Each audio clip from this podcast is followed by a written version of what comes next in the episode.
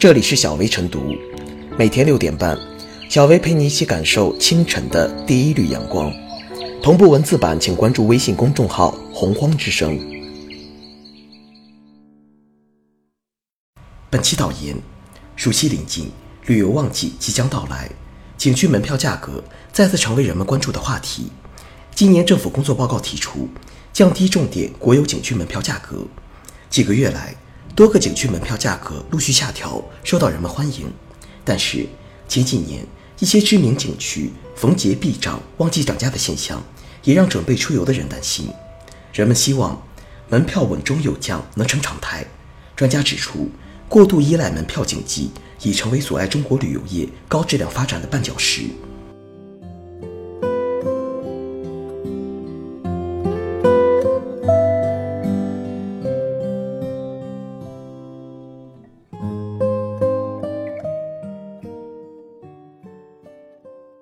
景区发展要摆脱门票依赖症。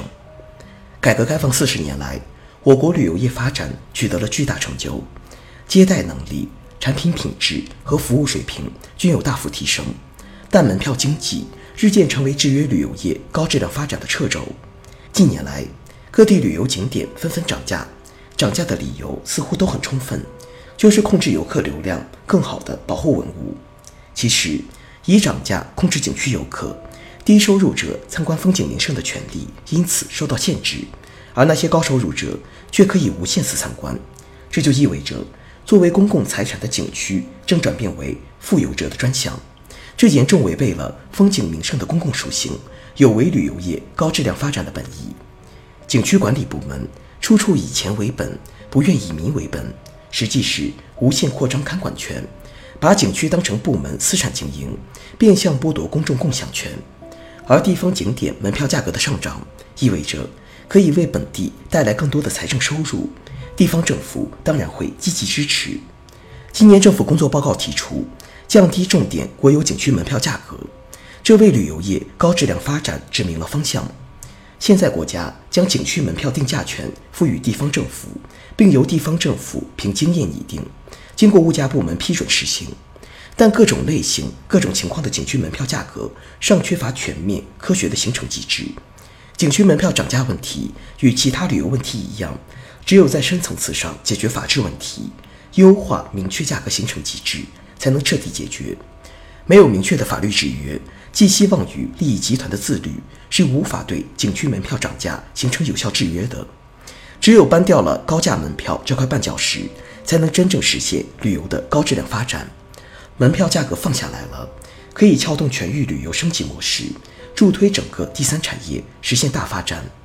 虽然门票收入减少了，但游客多了，包括餐饮、住宿、演出、旅游品的销售、交通运输、出租车等行业的消费都会被拉动。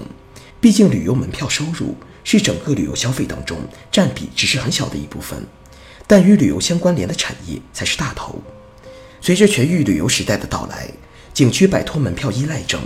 以免费惠民、升级服务等方式吸引更多游客，是实现可持续发展的大势所趋。要促进旅游业高质量发展，不能只算小账不算大账，不能只算眼前账，更要算长远账。既要算经济账，更要算社会效益账。旅游门票经济已不适应旅游市场发展的新需求，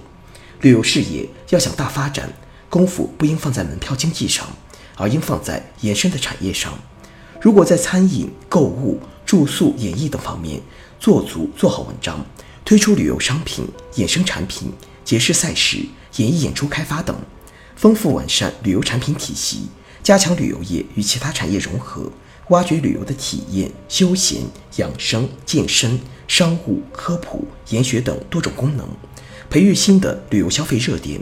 不仅可以吸引更多的人来旅游观光。而且会使地方旅游经济增加更多的收益，真正实现旅游业可持续的高质量的发展。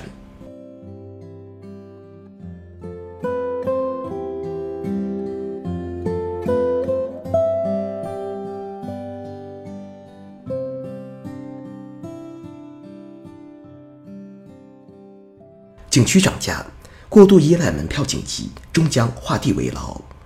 过度依赖门票经济。已成为阻碍中国旅游业高质量发展的绊脚石。这并非夸张和耸人听闻。景区过高的门票价格和普遍的门票值所带来的负面影响是双向的。在游客端，高价门票抑制了社会旅游需求的进一步释放，也影响了游客的旅游收费支出。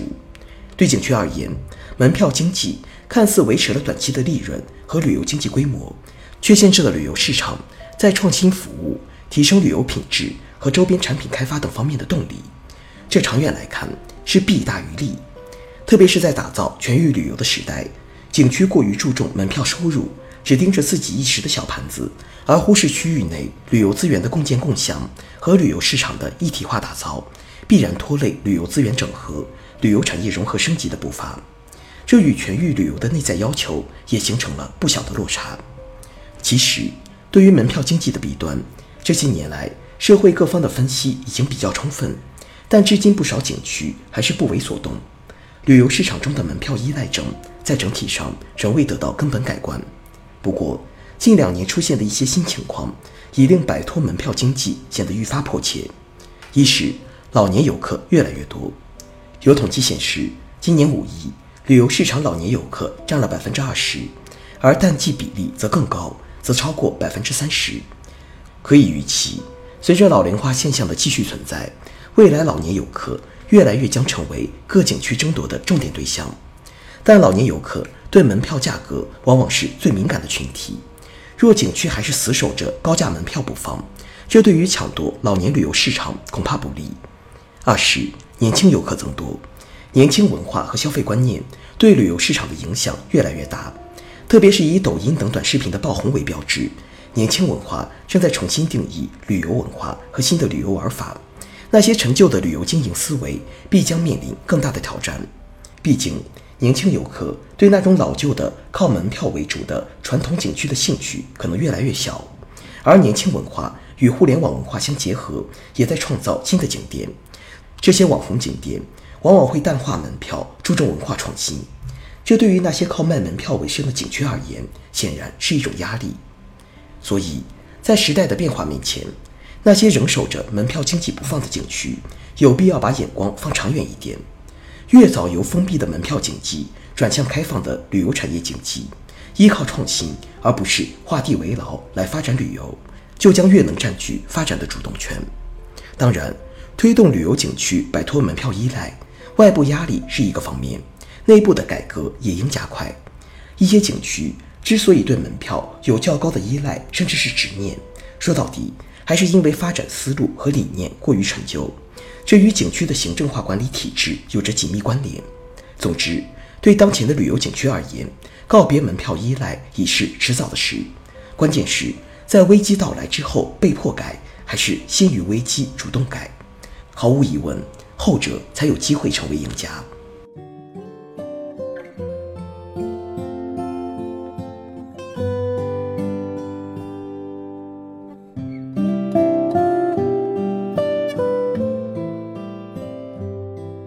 最后是小微复言，